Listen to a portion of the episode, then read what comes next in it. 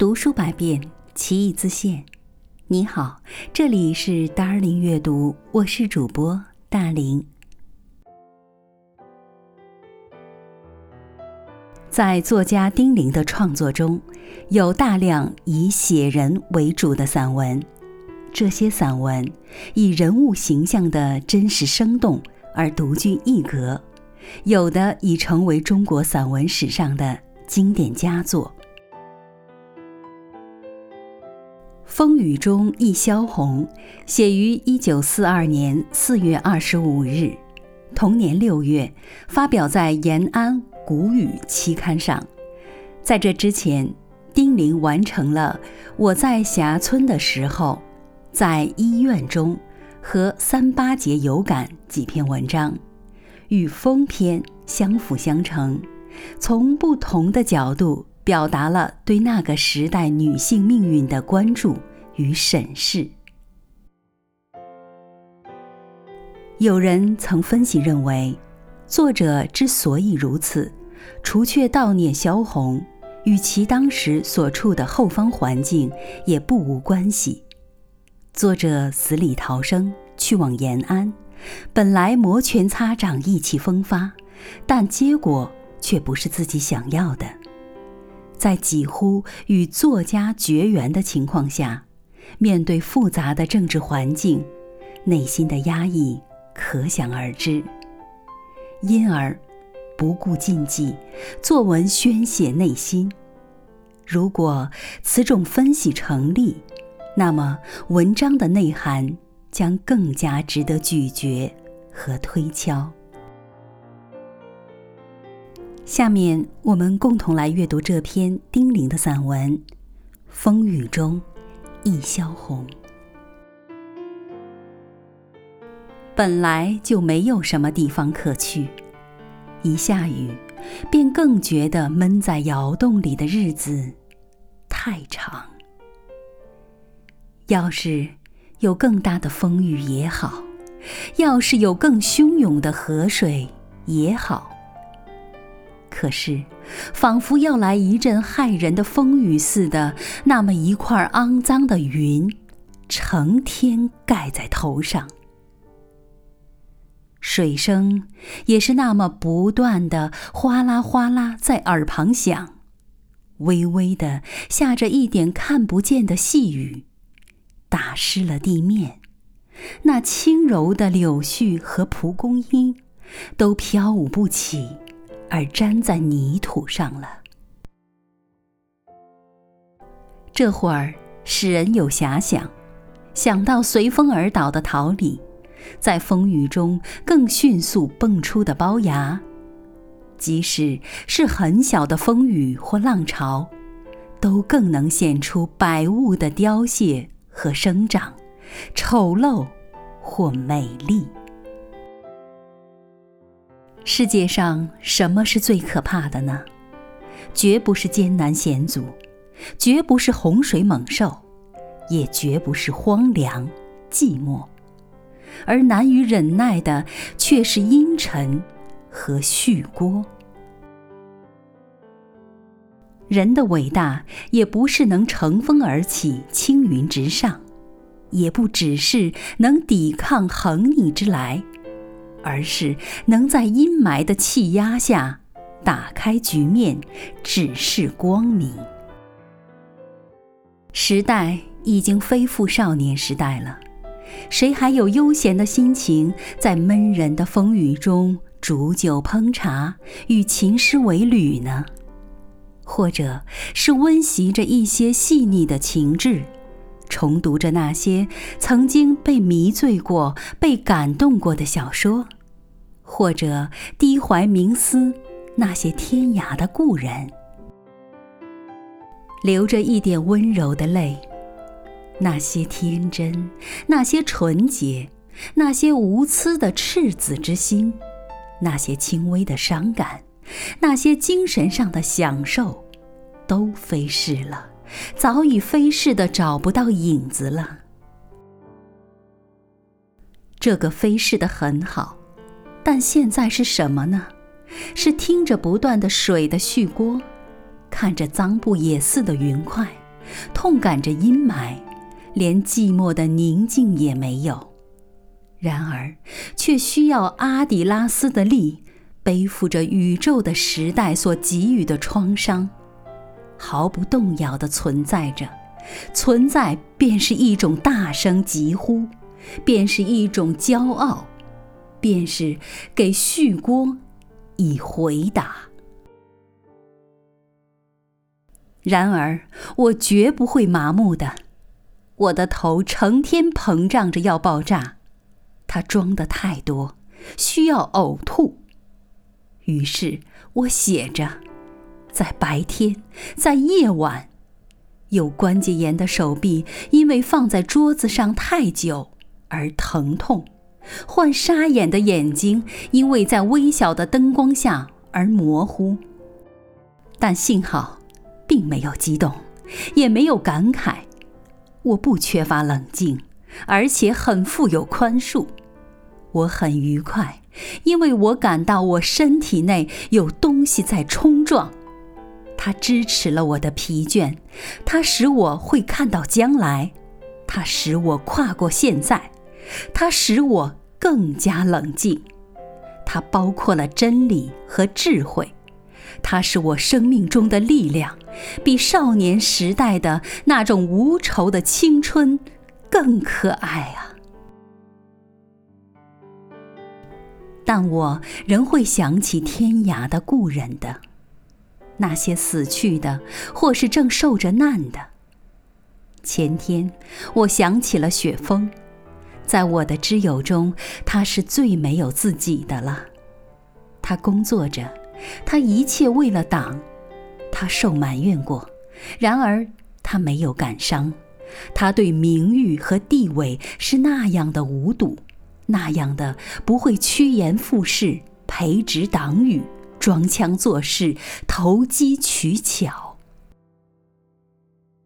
昨天，我又苦苦的想起秋白，在政治生活中过了那么久，却还不能彻底的变更自己。他那种二重的生活，使他在临死时还不能免于有所申诉。我常常责怪他申诉的多余。然而，当我去体味他内心的战斗历史时，却也不能不感动，哪怕那在整体中是很渺小的。今天，我想起了刚逝世不久的萧红；明天，我也许会想到更多的谁。人人都与这社会关系。因为这社会，我更不能忘怀于一切了。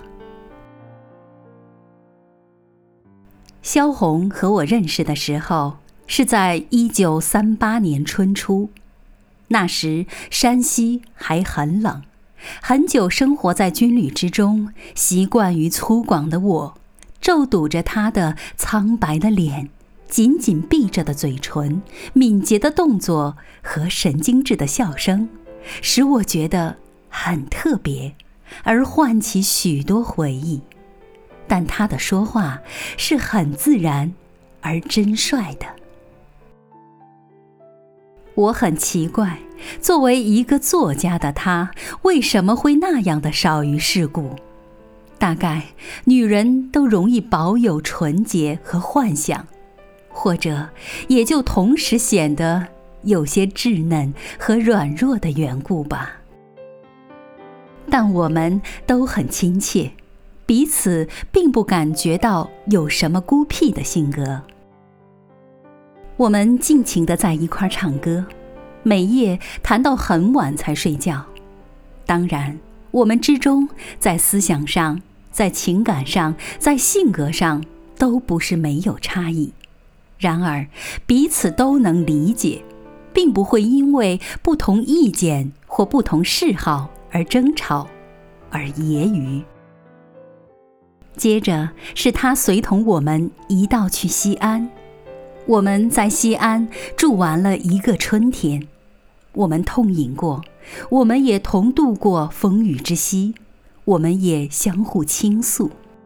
然而现在想来，我们谈的是多么的少啊！我们似乎从没有一次谈到过自己，尤其是我。然而，我却以为他从没有一句话是失去了自己的，因为我们实在都太真实，太爱在朋友的面前赤裸自己的精神。因为我们又实在觉得是很亲近的，但我仍会觉得我们是谈的太少的，因为像这样的能无防闲、无拘束、不需警惕着谈话的对手，是太少了。那时候，我很希望他能来延安，平静的注意时期之后。而致全力于著作。抗战开始后，短时期的劳累奔波，似乎使他感到不知在什么地方能安排生活。他或许比我适于优美平静。延安虽不够作为一个写作的百年长记之处，然在抗战中的确可以使一个人少顾虑于日常琐事。而策划于较远大的，并且这里有一种朝气，或者会使他能更健康些。但萧红却难去了。至今我还很后悔那时我对于他生活方式所参与的意见是太少了。这或许由于我们相交太浅。和我的生活方式离他太远的缘故，但徒劳的热情虽然常常于事无补，然在个人仍可得到一种心安。我们分手后就没有通过一封信。端木曾来过几次信，在最后的一封信上告诉我，萧红因病是由皇后医院迁出。不知为什么，我就有一种预感，觉得有种可怕的东西会来似的。有一次，我同白朗说：“萧红绝不会长寿的。”当我说这句话的时候，我是曾把眼睛扫遍了中国我所认识的或知道的女性朋友，而感到一种无言的寂寞。能够耐苦的，不依赖于别人的力量，有才智、有节气而从事于写作的女友，是如此其寥寥啊！不幸的是，我的杞忧竟成了现实。当我昂头望着天的那边，或低头细数脚底的泥沙。我都不能压制我丧去一个真实的同伴的叹息。在这样的世界中生活下去，多一个真实的同伴，便多一分力量。我们的责任还不止于打开局面，指示光明，而还是创造光明和美丽。人的灵魂，假如只能拘泥于个体的扁狭之中，便只能陶醉于自我的小小成就。我们要使所有的人都能有崇高的享受和为这享受而做出伟大牺牲。生在现在的这世界上，活着固然能给整个事业添一份力量，而死。对于自己也是莫大的损失，因为这世界上有的是录诗的遗法，从此你的话语和文学将更被歪曲、被侮辱。听说连未死的胡风都有人证明他是汉奸，那么对于已死的人，当然，更不必会买这种无耻的人证了。鲁迅先生的阿 Q，曾被那批御用文人歪曲的诠释，那么生死场的命运也就难免于这种灾难。在活着的时候，你不能不被逼走到香港；死去，却还有各种污蔑在等着，而你还不会知道。那些与你一起脱险回国的朋友们，还将有被监视和被处分的前途。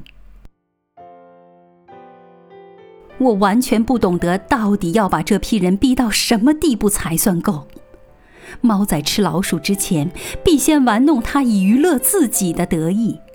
这种残酷是比一切屠戮都更恶毒、更需要毁灭的。只要我活着，朋友的死号一定将陆续的压住我沉闷的呼吸，尤其是在这风雨的日子里。我会更感到我的重荷。我的工作已经够消磨我的一生，何况再加上你们的屈死和你们未完的事业，但我一定可以支持下去的。我要借着风雨，寄予你们死去的、未死的朋友们，我将压榨我生命所有的余剩。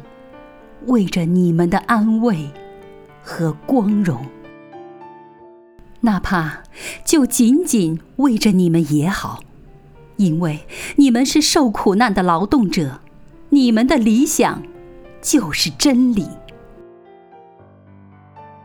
风雨已停，蒙蒙的月亮浮在西边的山头上。